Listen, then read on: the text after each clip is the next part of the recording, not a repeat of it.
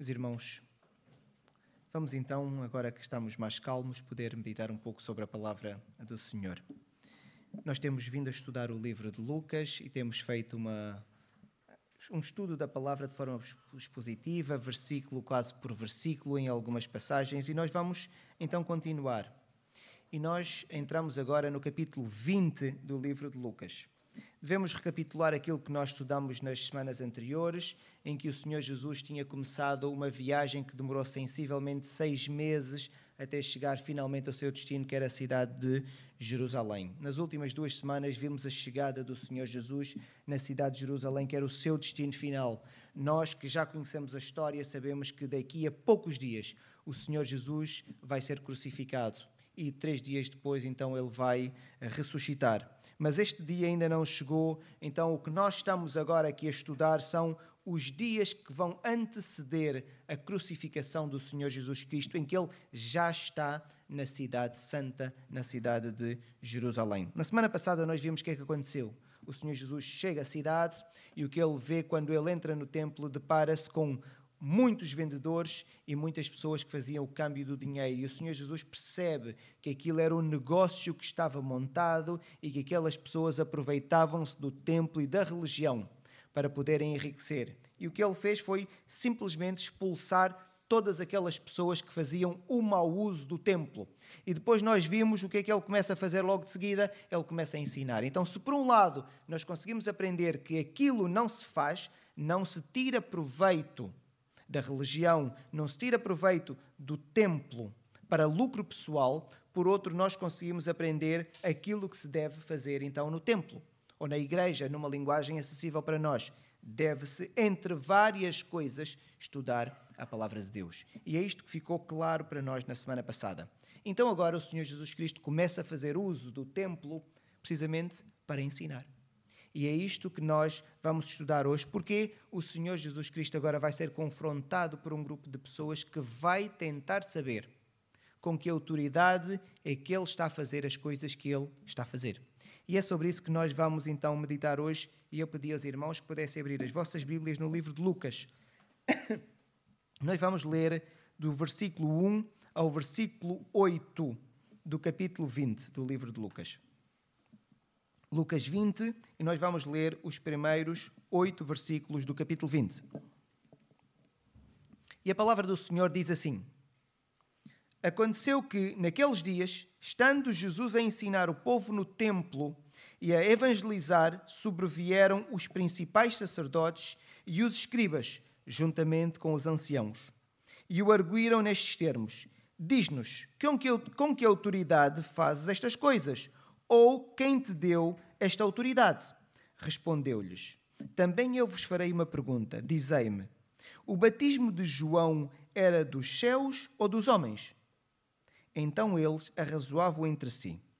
Se dissermos do céu, ele dirá: Porque não acreditastes nele?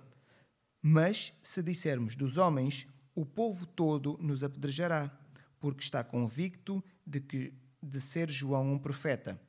Por fim, responderam que não sabiam. Então Jesus lhes replicou: Pois nem eu vos digo com que autoridade faço estas coisas. Temos aqui uma passagem que, se nós analisarmos bem, ela é estranha. Sejamos honestos, meus irmãos. Nós às vezes temos alguma dificuldade para adjetivar algumas das ações ou das palavras do Senhor Jesus Cristo, mas vamos ser honestos. Alguém faz uma pergunta, por que é que ele não dá uma resposta direta? Ele diz assim: se vocês não me respondem, também não vos respondo. Parece coisa de criança. Nós só vemos este comportamento nas crianças, mas será que o Senhor Jesus Cristo estava a ter um comportamento infantil? Há muitas coisas que nós podemos não saber sobre o Senhor Jesus Cristo, mas algumas nós sabemos. Ele não faz brincadeira e ele não tem comportamentos infantis. Então, aqui, meus irmãos, só podemos concluir que há alguma coisa por trás que não é nenhuma infantilidade para o Senhor Jesus Cristo dar esta resposta a estas pessoas. Mas continua a ser estranho. Alguém faz-lhe uma pergunta e ele não responde. Aparentemente, parece que ele não responde. Mas nós esperamos chegar ao final desta pequena meditação e concluirmos que a resposta foi dada e de forma muito clara, para que as pessoas que o tivessem, que o questionaram, ficassem esclarecidas sobre a resposta que ele deu. Mas vamos começar pelo início, como nós temos feito sempre. O contexto. A interpretação de um texto bíblico, para ser feita de forma correta, deve sempre ser contextualizada. Então, meus irmãos, os sacerdotes, os escribas e os anciãos, eles tinham visto, ou pelo menos sabiam, quem era o Senhor Jesus Cristo. Sabiam que era alguém que cresceu em Nazaré, eles sabiam quem era o seu pai, eles conheciam a sua família. Eles sabiam algumas histórias da infância do Senhor Jesus Cristo, porque era do domínio público, toda a gente sabia quem era.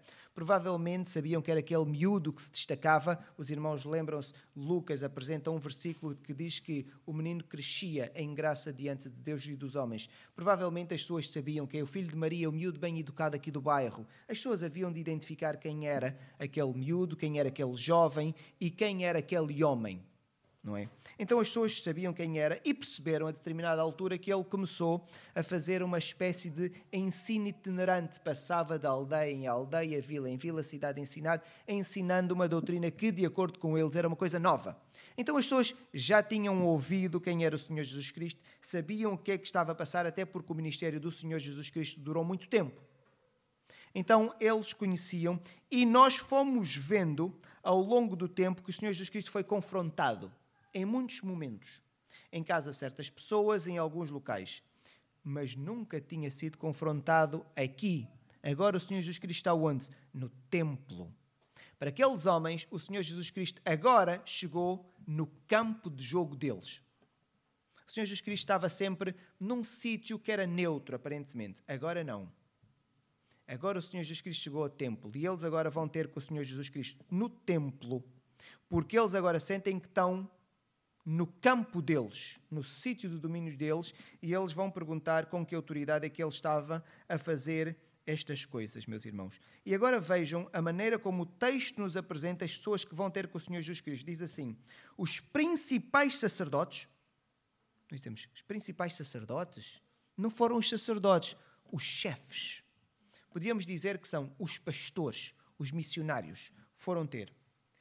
Os escribas, os teólogos. São aquelas pessoas que conhecem bem a doutrina. E continua, juntamente com os anciãos, os que guardavam a doutrina. Nós, quando encontramos este grupo de pessoas aqui, ficamos com a sensação que parece um inquérito do Sinédrio. Eles juntam-se todos, imaginem um grupo de pessoas assim, chegar diante de si e começar a questionar, a pessoa fica diminuída, fica com medo. E então eles apareceram nesta ação intimidatória e foram ter com Jesus e perguntam assim: Diz-nos, com que autoridade fazes estas coisas? E eles dão, a opção de, dão outra uh, pergunta de opção: ou quem te deu esta autoridade? A autoridade pode ser tua ou alguém deu-te e tu estás a utilizá-la. O que eles querem saber é quem é que empossou o Senhor Jesus Cristo para fazer aquelas coisas. Que coisas? Que coisas são estas? Nós estamos a ler o texto e temos que ir fazendo estas perguntas para o texto tornar-se mais claro para nós. Mas que coisas é que o Senhor Jesus estava a fazer? Uma delas estava a ensinar. Então eles querem saber com que autoridade estás a ensinar aquilo que estás a ensinar, porque, de acordo com eles, o que o Senhor Jesus estava a ensinar não era a verdadeira doutrina não era verdadeira lei e os profetas. Então eles querem saber com que autoridade estás tu a ensinar? Esta é a primeira coisa. Qual foi a outra coisa que o Senhor Jesus Cristo tinha feito quando entrou no templo pela primeira vez? Foi quando ele expulsou os vendedores e os cambistas. Então eles estão a perguntar: fazes estas coisas, ensinas e estragas o nosso negócio. E eu acredito que muito mais eles estavam a ser afetados pela segunda questão. Com que autoridade tu tiras os vendedores daqui que vendiam animais tão importantes para o sacrifício? E com que autoridade tu tiras os cambistas que permitiam as pessoas poderem ter a moeda que é a moeda utilizada no templo? É o que eles queriam saber, meus irmãos. Agora imaginem, do ponto de vista do negócio. Por isso é que o contexto é importante. Estávamos numa semana de festa em que todo judeu, não se esqueçam, tem que ir três, há três grandes festas e em uma delas, pelo menos, ele tem que ir sempre à cidade de Jerusalém. E esta era uma das grandes três festas, o que significa que a cidade estava cheia de gente. Esta era a semana que dava dinheiro. Esta era a semana que dava dinheiro. para os cambistas e para os vendedores de animais, porque a cidade estava lotada. Então o que o Senhor Jesus Cristo fez foi simplesmente estragar-lhes a melhor semana de negócio. E eu acredito que isto aqui estava a causar-lhes muita dificuldade. E eles tinham outra dificuldade acrescida, que era, eles não podiam enfrentá-lo, porque eles perceberam rapidamente que o povo, quando ouvia o Senhor Jesus Cristo, a, a, a Bíblia tem aqui uma expressão, diz assim, ficavam dominadas por ele, as multidões. As pessoas ouviam e ficavam dominadas. Quem é que vai fazer mal àquele homem? E eles percebiam, temos aqui um homem que nos estraga o negócio, que ensina uma doutrina falsa e nós não podemos tocar nele. E eles então têm que ter uma abordagem simpática e perguntar só, porque não podiam ser violentos com ele. E dizer, com que autoridade? E o que eles queriam era que o Senhor Jesus Cristo respondesse e eles utilizavam o seu conhecimento para dar uma resposta por cima do Senhor Jesus Cristo para desautorizarem-no. E ele assim ficaria envergonhado diante do povo. E era desmascarado o mestre falso, pensavam eles. Então, este é o contexto que nós temos aqui. E daqui nós podemos perceber que o Evangelho, quando é pregado de forma correta, incomoda muita gente. O Evangelho, sempre que é pregado, incomoda muita gente. E neste caso, incomoda mais porque estragou o lucro. Meus irmãos, agora vamos novamente voltar para as pessoas que foram ter com o Senhor Jesus Cristo. Principais sacerdotes, numa linguagem nossa. Pastores, missionários, bispos, os líderes religiosos, os escribas, os estudiosos da lei, os teólogos, aqueles que escrevem os livros que nós lemos de teologia sistemática, e os anciãos, os guardadores, os mais velhos, aquelas pessoas que nós olhamos e dizemos: Este guarda doutrina. Nós respeitamos, principalmente numa cultura africana, o mais velho, aquela pessoa que nós tratamos por tio, ou tratamos por mãe, ou por pai, ou por avô e nós temos um respeito acrescido por aquela pessoa. E agora estas pessoas foram ter com o Senhor Jesus Cristo. O que nós temos aqui, meus irmãos, é que este grupo de pessoas em quem nós normalmente confiamos, este grupo de pessoas em quem normalmente nós confiamos, eles ouviram o Senhor Jesus Cristo a pregar o Evangelho correto e eles achavam que estava a pregar o Evangelho errado. O que significa que então, se o Senhor Jesus Cristo estava a pregar uma coisa que eles achavam que era diferente da coisa que eles pregavam, só um pode estar certo. E neste caso, nós sabemos quem estava certo era o Senhor Jesus Cristo. Logo, quem estava errado eram eles. Então, o que eu quero mostrar aqui, meus irmãos, são os perigos da religião. As pessoas que deveriam estar certas estão erradas, muitas vezes. E o efeito que isto tem é devastador. Porquê? Estas pessoas têm um poder de influência sobre os outros. Se eu estou errado, eu estou agora a reproduzir os erros, o meu erro, e os irmãos vão começar a produzir o meu erro, e o erro vai se perpetuar. Deve haver muito cuidado com o ensino da doutrina. Daí dizer várias vezes, e a Bíblia chamar-nos atenção para isso, devemos ser controladores rigorosos da doutrina para não haver desvios, principalmente por parte da liderança. Quando a liderança se perverte desta forma e começa a achar que o certo é errado, os irmãos veem que está tudo perdido. E agora os irmãos dizem: sim, naquele tempo de facto isto era estranho, porque não havia livros como agora, não havia internet, não havia tanto acesso à informação, não era fácil estudar. E nós achamos que era comum acontecer naquele tempo e que atualmente isto não vai acontecer, meus irmãos. A história repete-se. E os maiores desvios que nós temos assistido não são das pessoas que estão nos bancos das igrejas. São precisamente por parte das pessoas que têm a responsabilidade de ensinar. Vamos ver alguns exemplos. Eu vou dar dois. A Igreja Católica, católico significa universal. O que significa que quando ela aparece, era a igreja.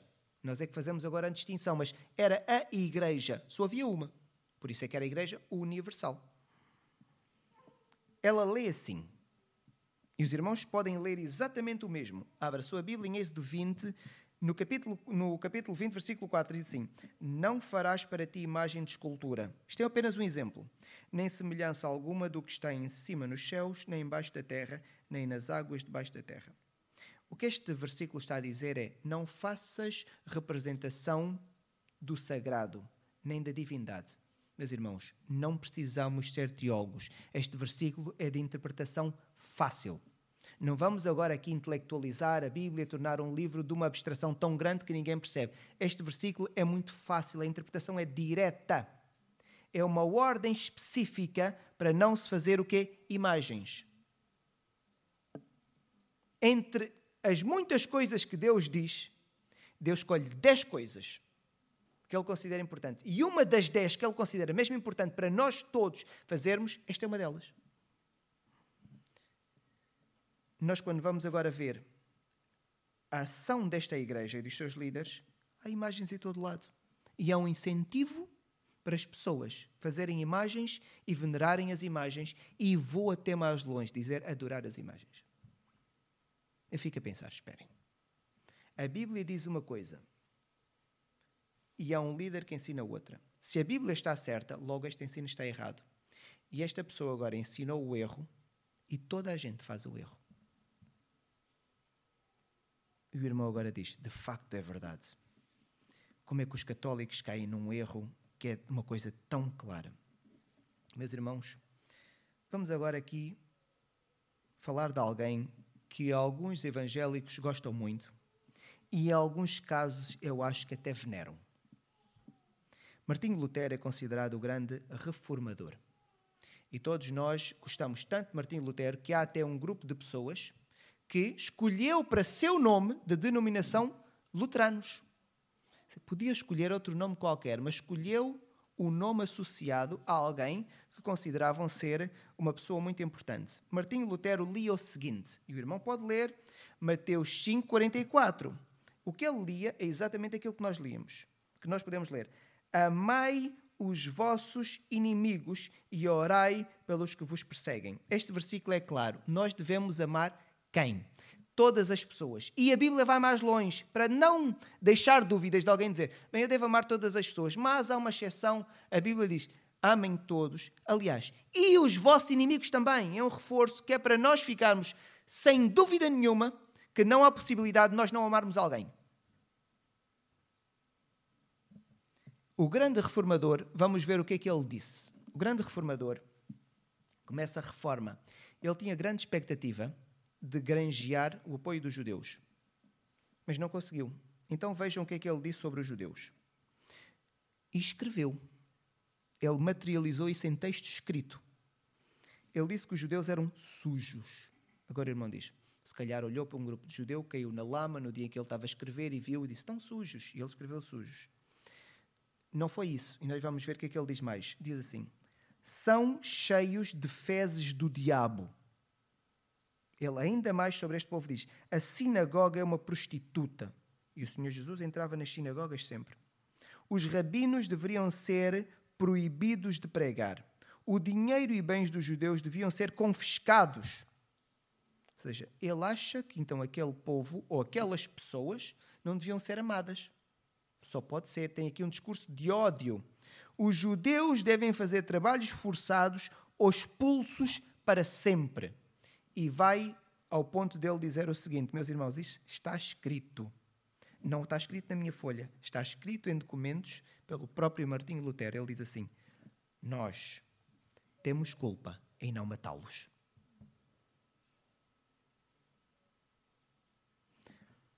De alguém que nós estávamos à espera de amar, nós estamos a ver ódio. É o perigo da religião. É o perigo da religião. E isto não acontece na igreja A, na igreja B, na igreja C. É transversal. Existe um perigo muito claro. Existe um perigo muito claro que nos afeta também a nós. Por isso, meus irmãos, deve haver um cuidado rigoroso com a doutrina e deve haver um controlo rigoroso com a doutrina que é ensinada. Por isso é que nós temos o hábito, e eu olho para os irmãos, trazerem as suas Bíblias. Porquê? Vão desconfiar do pastor. É isso mesmo, vão mesmo desconfiar.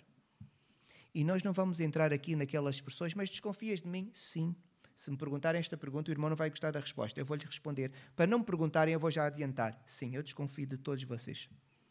mas eu espero que desconfiem de mim. Nós somos falíveis. Estes homens cometeram estes erros. Aliás, eu não sou, eu estou a ler isto de Martinho Lutero, eu não sou melhor que ele. Eu provavelmente, na circunstância dele, eu faria o mesmo. Nós somos iguais. O que significa que deve haver alguém que devia ter controlado Martinho Lutero para ele não escrever aquilo, mas ninguém o controlou. Então, meus irmãos, foi exatamente aquilo que aconteceu no tempo do Senhor Jesus Cristo. As pessoas com responsabilidade de ensinar a doutrina perverteram-se e começaram a ensinar uma coisa tão distante que, quando a doutrina certa foi ensinada, disseram: não, aquilo é o erro. Então a verdade passou a ser o erro. Os irmãos já viram? E é isto que acontece sempre com um desvio doutrinário. Depois, quando alguém está a ensinar a verdade, a verdade é que passa a ser a mentira. Devemos ter muito cuidado com a teologia, meus irmãos. Nós fazemos muita teologia com base na conveniência e no achismo. E é o que eles faziam, faziam a teologia baseada na conveniência. Por isso é que havia cambistas, por isso é que havia vendedores no templo. E eles achavam que, de acordo com a lei, aquilo era possível. Porquê? Era conveniente. Nós não devemos fazer isso. É sábio nós fazermos a nossa teologia com base na Bíblia. E quando não sabemos alguma coisa, é isso mesmo, é não ter posição até estudar e confirmar esta coisa, meus irmãos. Então, este é um perigo que nós devemos estar atentos. Mas voltemos agora, meus irmãos, depois deste grande parênteses, a questão da questão que foi colocada ao Senhor Jesus Cristo e da resposta. A pergunta que o Senhor Jesus Cristo fez a eles, dizendo: O batismo de João é do céu ou é dos homens? Era precisamente para que quando eles respondessem, e o Senhor Jesus estava à espera que eles respondessem com honestidade, eles conseguiam ter a sua resposta. Porquê? Vamos agora aqui a um jogo de perguntas e respostas. A pergunta principal foram eles que colocaram, que foi qual? Com que autoridade tu fazes isso? Ou quem te deu autoridade? O Senhor Jesus Cristo agora tinha que responder a esta pergunta. O Senhor Jesus Cristo diz assim: Eu vou-vos fazer uma pergunta, respondam-me com honestidade, e a resposta esta pergunta que eu vos faço é a resposta à pergunta que vocês me fazem. Parece que há aqui um jogo. Então, a pergunta do Senhor Jesus Cristo é muito interessante. Ele pergunta: Muito bem, vocês querem saber quem é que me deu autoridade? É simples. Digam-me, e vocês sabem, vocês conseguem saber. O batismo de João é do céu ou é dos homens? E eles agora entram num dilema. Porquê? Se eles dissessem assim: O batismo de João é do céu. E o que é que João dizia? João dizia assim: Eu estou a preparar o caminho para aquele que vem depois. Aquele que vem depois é o Messias. Então arrependam-se dos vossos pecados, mudem o vosso estilo de vida. O Messias está a chegar, ele está mesmo aí à porta. Então, se eles dissessem que o batismo de João era do céu, então Jesus disse: Já sabem, eu venho com a autoridade de Deus, porque eu sou o Messias, aquele que João disse que vinha. E o próprio João olhou para mim e reconheceu que eu era o Messias. Então, se eles respondessem é do céu, eles estariam a dizer: Então, tu és o Messias. Se ele era o Messias, a autoridade de Jesus então vinha de quem? Vinha de Deus, porque ele era o próprio Deus. Ou é dos homens? Se fosse dos homens, então o que João disse era tudo falso. Não é? A parte divina. Mas eles pensaram: espera, João é uma pessoa muito querida aqui pelo povo. Se nós dissermos que o batismo de João é dos homens, as pessoas estão aqui à nossa volta vão apedrejar-nos porque elas acreditaram no batismo de João. Então o que elas fizeram foi precisamente dizer: Olha, nós não sabemos. E Jesus então lhes diz: Olha, também não vos respondo, porque a vossa resposta, a vossa resposta, aqui a dar a minha pergunta, era a resposta que vocês precisavam para a pergunta que me fizeram. E estamos aqui com um jogo de perguntas, meus irmãos. Mas afinal, do que é que se tratava? o batismo de João. Parece que isto era a grande questão, não é? A grande questão do Senhor Jesus Cristo, que ajudava a desmistificar isto tudo, era o que é que se tratava o batismo de João? Nós, quando lemos, fica claro. João pregava dizendo para as pessoas se arrependerem dos seus pecados.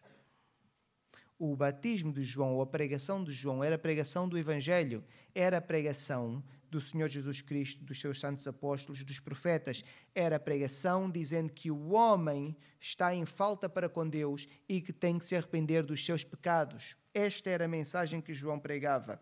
E o homem então devia arrepender-se diante de Deus, e no caso daquilo que João estava a dizer, principalmente porque o Messias está a chegar. E agora a justiça vai ser feita. E era o que João estava a alertar o povo, meus irmãos. E João dizia mais. João dizia: Arrependei-vos dos vossos pecados. E nós às vezes gostamos de tornar a Bíblia abstrata. Mas se os irmãos se lembram daquilo que nós lemos, João vai dizer: Ok, arrependam-se dos vossos pecados. E depois João, quando começa, diz assim: Produzi, pois, frutos dignos de arrependimento. Agora, quais são os frutos dignos do arrependimento? Como é que eu sei que alguém se arrependeu? Porque, de acordo com João, há um fruto. O fruto é uma coisa visível. O fruto é uma coisa visível. Quais são os frutos? E as pessoas precisamente queriam saber.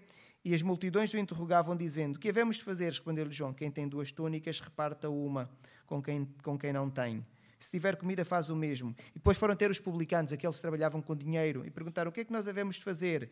E então eles diziam: Não sejam ladrões, não cobreis mais do que é estipulado. E depois iam ter os soldados romanos que às vezes abusavam do seu poder. E nós, o que é que fazemos? O que é que agora vamos de fazer? Ele diz: A ninguém maltrateis, não dais denúncia falsa e contentai-vos com o vosso soldo. Não deixem ser subornados. Basicamente, o que nós temos aqui, meus irmãos, é João estar a dizer: arrependam-se e deem os frutos do arrependimento. É impossível haver arrependimento sem haver transformação de vida. Esta é a mensagem que João deixa clarinho. E por acaso, quando nós vamos estudar a mensagem do Senhor Jesus Cristo, é igual. Não há arrependimento sem haver transformação de vida. E agora o irmão começa a pensar na vida da pessoa que está ao seu lado e começa: qual foi o fruto que ele está a dar? Não pense no fruto que o outro está a dar, porque a salvação é individual. Pense no fruto que tem dado. Pense no bem que tem feito. As outras pessoas à sua volta têm sido abençoadas por si, têm sido beneficiadas por si se não têm sido abençoadas, se não têm sido beneficiadas, provavelmente reconsidere o seu arrependimento. Reconsidere o seu arrependimento, porque o arrependimento tem de produzir frutos. Nós falamos muito em conceitos teológicos, eleição, graça, predestinação, brincava eu a dias cosmovisão, que parece que é a palavra que tem que aparecer em todos os livros evangélicos atualmente. Se não aparecer cosmovisão, parece que não é um bom livro validado para ser vendido. Meus irmãos, falamos muito nestas coisas. Nós devemos nos concentrar naquilo que é essencial, aquilo que é necessário amanhã quando eu acordar, for para a escola ou for trabalhar. Este conhecimento é bom? É para termos boas conversas entre nós. Quando eu estiver a pregar o Evangelho, eu prego com as minhas palavras e prego com o meu testemunho de vida. É o fruto do arrependimento. É o fruto do arrependimento. É a boa moralidade cristã. E é isso que nós devemos produzir, se de facto nos arrependemos. Se de facto nos arrependemos. Então o Senhor Jesus Cristo diz assim: Eu não vos respondo. Na verdade, vocês sabem o que João disse e o que João fez é do céu. Então vocês sabem que eu sou o Messias. E eles sabiam, porque eles viram a obra e a vida de Jesus. Eles nunca tinham visto milagres como o Senhor Jesus Cristo fez. Aliás, nunca ninguém tinha visto. E Deus fez as coisas tão bem feitas que 400 anos antes do Senhor Jesus Cristo chegar, nunca ninguém tinha visto um milagre. E o Senhor Jesus Cristo fez milhares de milagres publicamente à vista de toda a gente, para não deixar dúvidas que era o Messias. Deus não brinca. E não fez milagres como os que nós assistimos. Fez milagres que não deixavam dúvidas. Uma pessoa que tinha uma perna paralítica, mirrada, ou seja, imaginem fininha, de repente a perna ficar normal. Isto nunca ninguém tinha visto. Pessoas serem curadas de coisas extraordinárias que nunca ninguém tinha visto.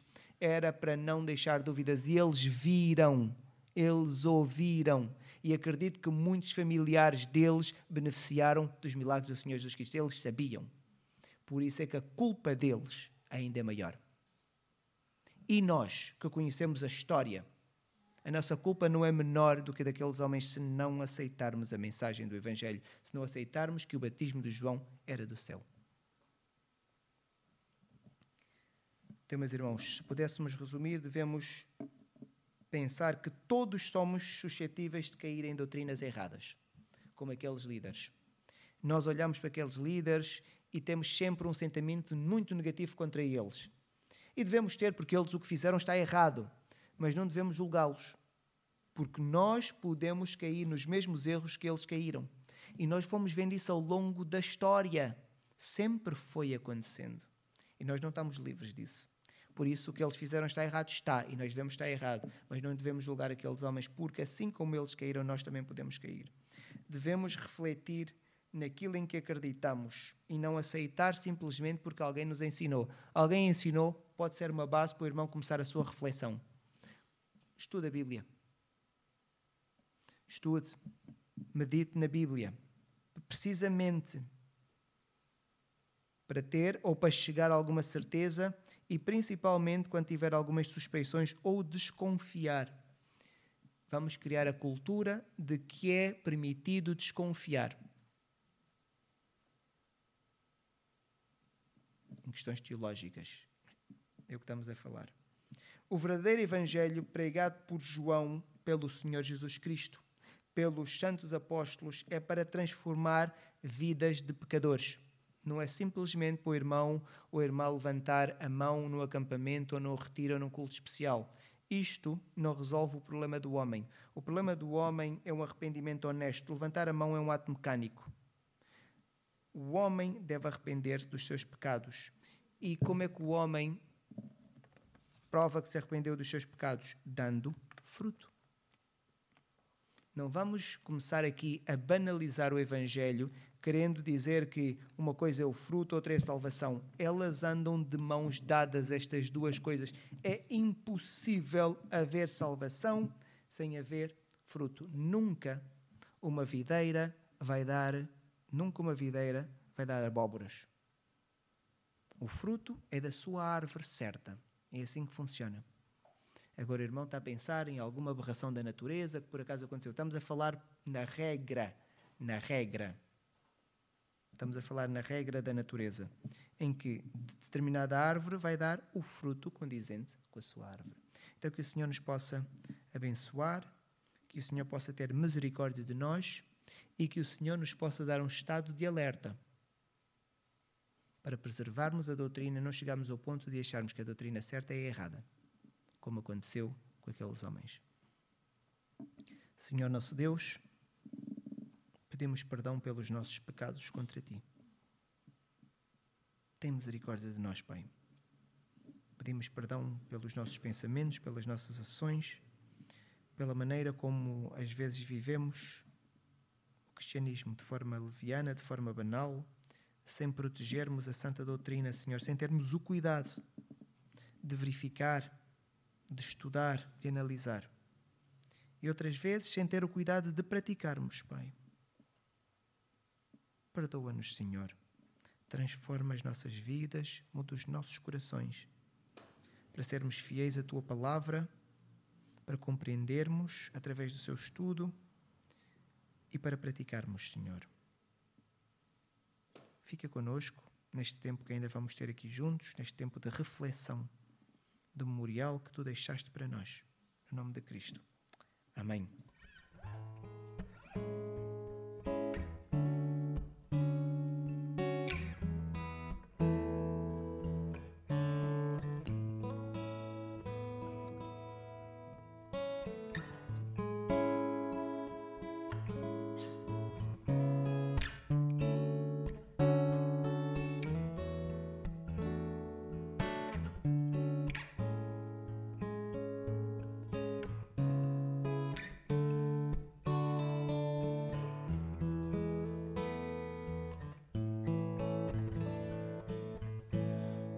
Os céus